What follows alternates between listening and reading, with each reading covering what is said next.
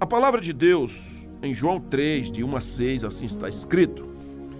Havia um fariseu chamado Nicodemos, que era líder dos judeus. Uma noite ele foi visitar Jesus e disse: Mestre, nós sabemos que o Senhor é um mestre que Deus enviou, pois ninguém pode fazer esses milagres se Deus não estiver com ele. Jesus respondeu: Eu afirmo ao Senhor que isto é verdade.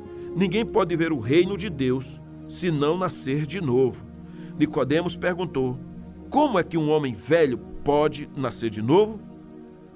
Será que ele pode voltar para a barriga da sua mãe e nascer outra vez? Jesus disse: Eu afirmo ao Senhor que isto é verdade.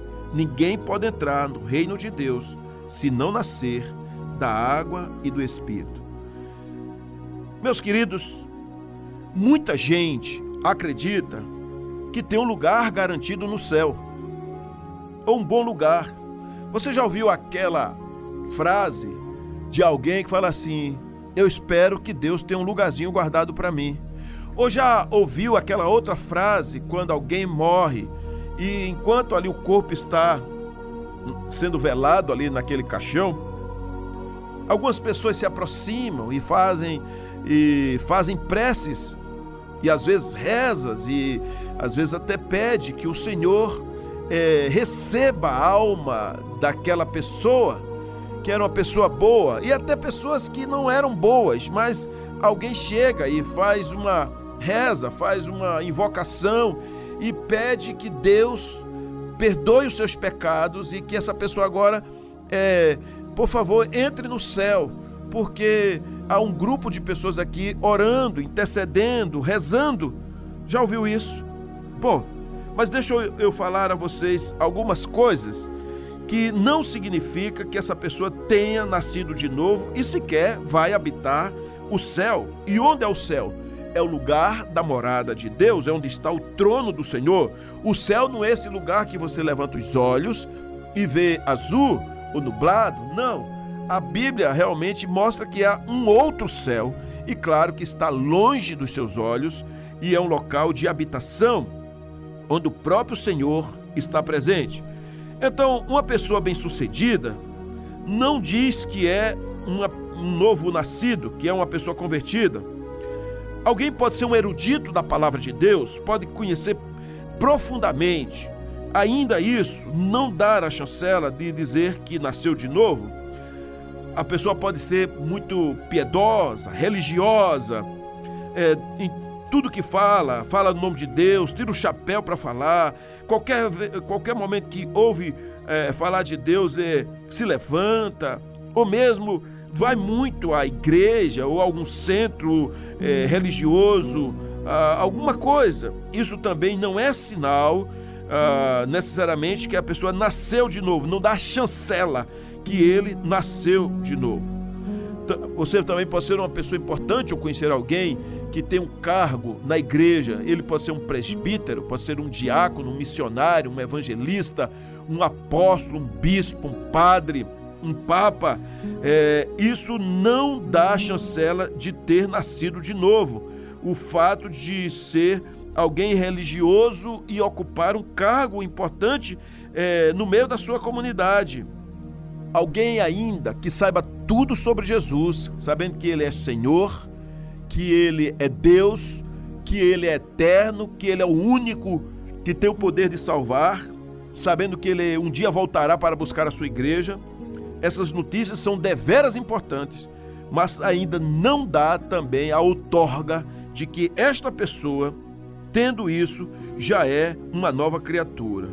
E se a pessoa for correta, não vive errando, não adultera, não, não fica roubando, não chama palavrão, é coerente com a sua família, pai de família ou mãe, é um excelente profissional, ético, isso é suficiente para ter vida eterna? Não. Por quê? Bom, é claro, você poderia dizer, e quais as características de uma pessoa que nasceu de novo? Claro que existem.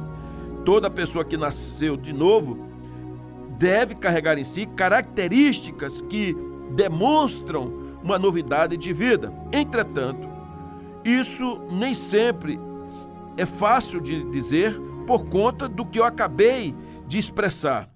Se eu perguntasse a cada um dos meus ouvintes, quem conhece alguém que não se converteu a Jesus, mas é uma pessoa coerente, é uma pessoa certa, uma pessoa é, exemplar, eu creio que cada um de vocês conhece alguém, ou na família, talvez seja você mesmo, ou lá fora, mas você certamente conhece alguém.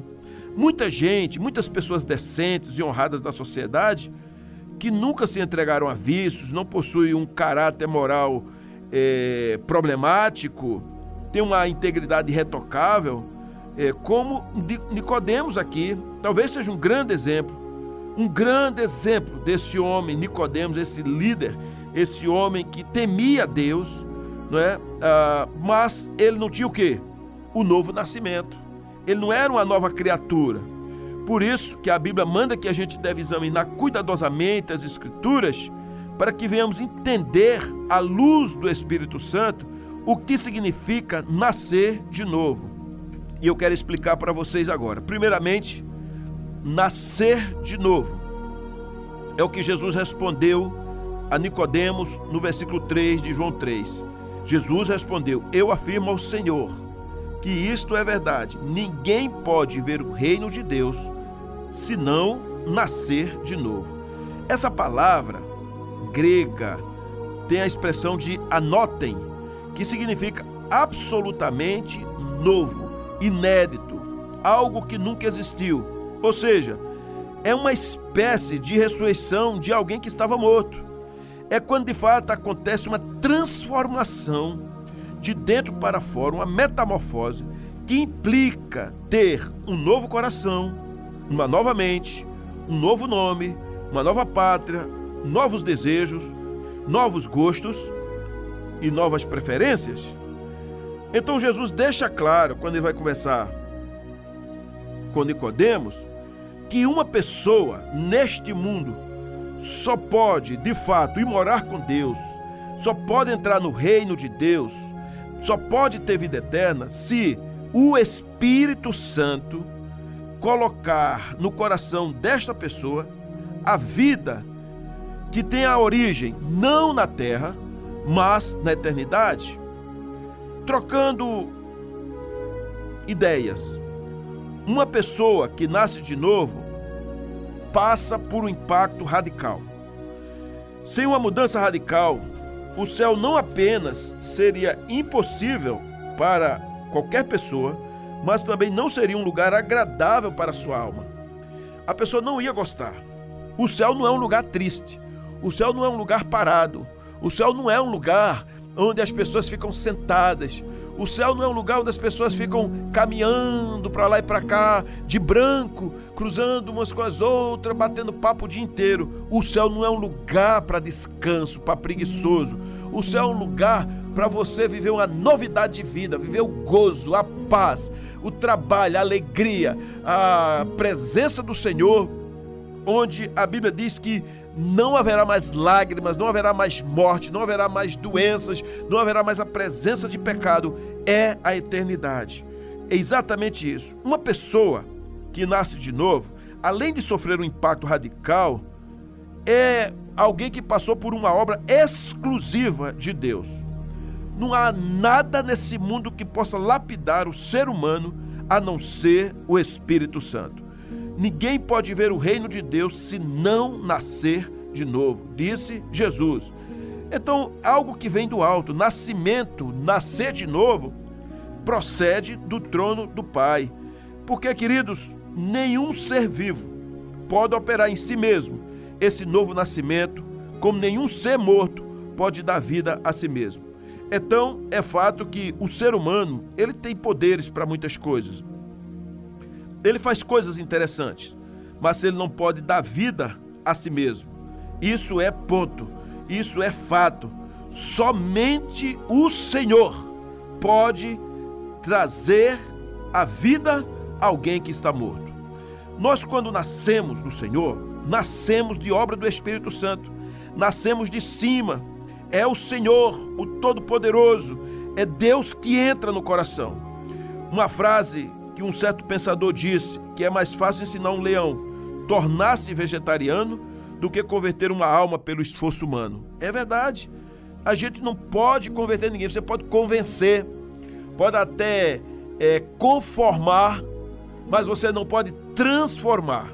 Por isso que a Bíblia diz assim: não vos conformeis com esta era, mas transformai-vos pela renovação da vossa mente, que é o vosso culto racional. Diz Paulo em Romanos 12. Então, nós somos chamados para não viver uma vida de conformidade. Em Cristo não há conformidade, mas há transformação.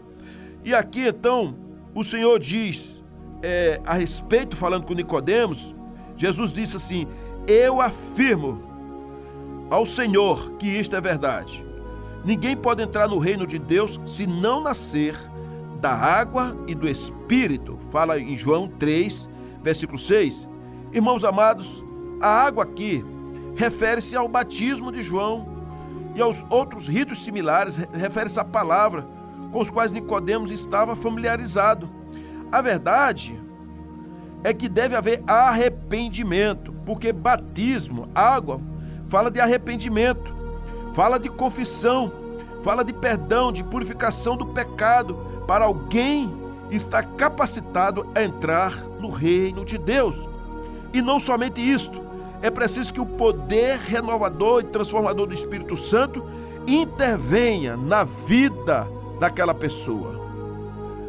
Quando Jesus ele enfatizou isso, usando uma figura como Nicodemos para chamar a nossa atenção a este grande poder, que é o poder maravilhoso e miraculoso do Espírito Santo, que é o poder transformador, Jesus estava apontando para uma direção que geraria a verdadeira transformação na vida de Nicodemos.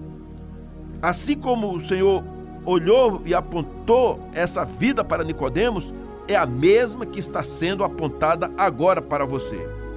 É a mesma em que eu estou falando que somente o Espírito Santo é quem pode transformar a minha vida e a sua vida, realizando uma mudança radical, interiorizada e fazendo com que aconteça o novo nascimento. E o novo nascimento passa por isso. Sem este caminho, sem esse encontro, sem essa fusão, sem essa interação do Espírito Santo, não há novo nascimento. Eu quero concluir esta mensagem dizendo que Nicodemos, quando conversou com o Senhor, ele não ficou duvidando do novo nascimento. Ele ficou questionando como era a possibilidade. Foi necessário o Senhor dizer: o vento sopra onde quer, você não sabe de onde ele vem, nem para onde ele vai, mas assim é todo aquele que nasce de novo.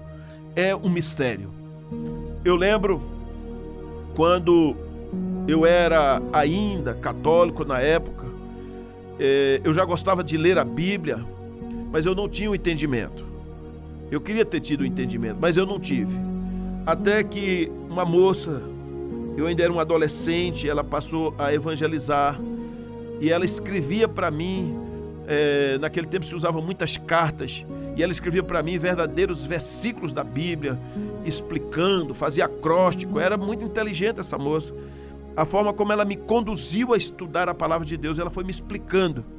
E eu peguei um Novo Testamento daquele dos do Gideões Internacionais e passei a ler a Bíblia, aquele Novo Testamento todo. Li e lá no final dele tinha uma pergunta: se realmente é, se eu acreditava em Jesus de todo o meu coração e o aceitava. E eu coloquei que sim, escrevi meu nome e coloquei a data. E eu lembro disso que foi falando profundamente ao meu coração na medida que eu fui lendo a palavra de Deus. Até que eu entendi que precisava confessar a Jesus. Eu saí de casa um dia calado, porque toda a minha família, não, ninguém lá em casa era evangélico. E eu saí da minha casa calado, é, peguei aquele Novo Testamento, coloquei no bolso da calça e caminhei alguns minutos até chegar naquela igreja e fiquei ali sentado.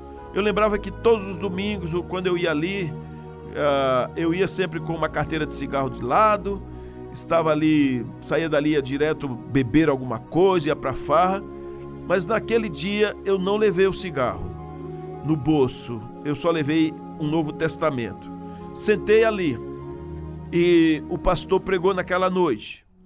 E num determinado momento ele perguntou: Alguém aqui quer Jesus? E eu levantei a minha mão. E ele deu um brado de glória e de louvor ao Senhor, porque ele já tinha me visto muitas vezes naquela igreja. E então ele disse: Vem aqui, meu filho. Eu me levantei e a igreja era pequena, mas parecia que era quilômetros para chegar até aquele altar. E ali ele impôs as mãos e orou por mim. E o Senhor confirmou a salvação da minha alma. E alguns meses depois eu me batizei nas águas. E por isso que o Senhor está dizendo: aquele que não nascer da água e do Espírito não pode nascer de novo. Não é? ele, ele afirma: ninguém pode entrar no reino de Deus se não nascer da água e do Espírito.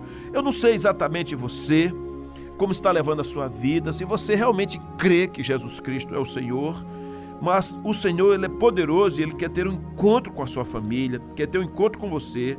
Ele pode gerar na sua vida é um novo nascimento. Basta você rasgar a alma, confessar, permitir, crer que ele é poderoso para mudar você de dentro para fora e não você viver apenas da aparência ou mesmo é, tentando se justificar.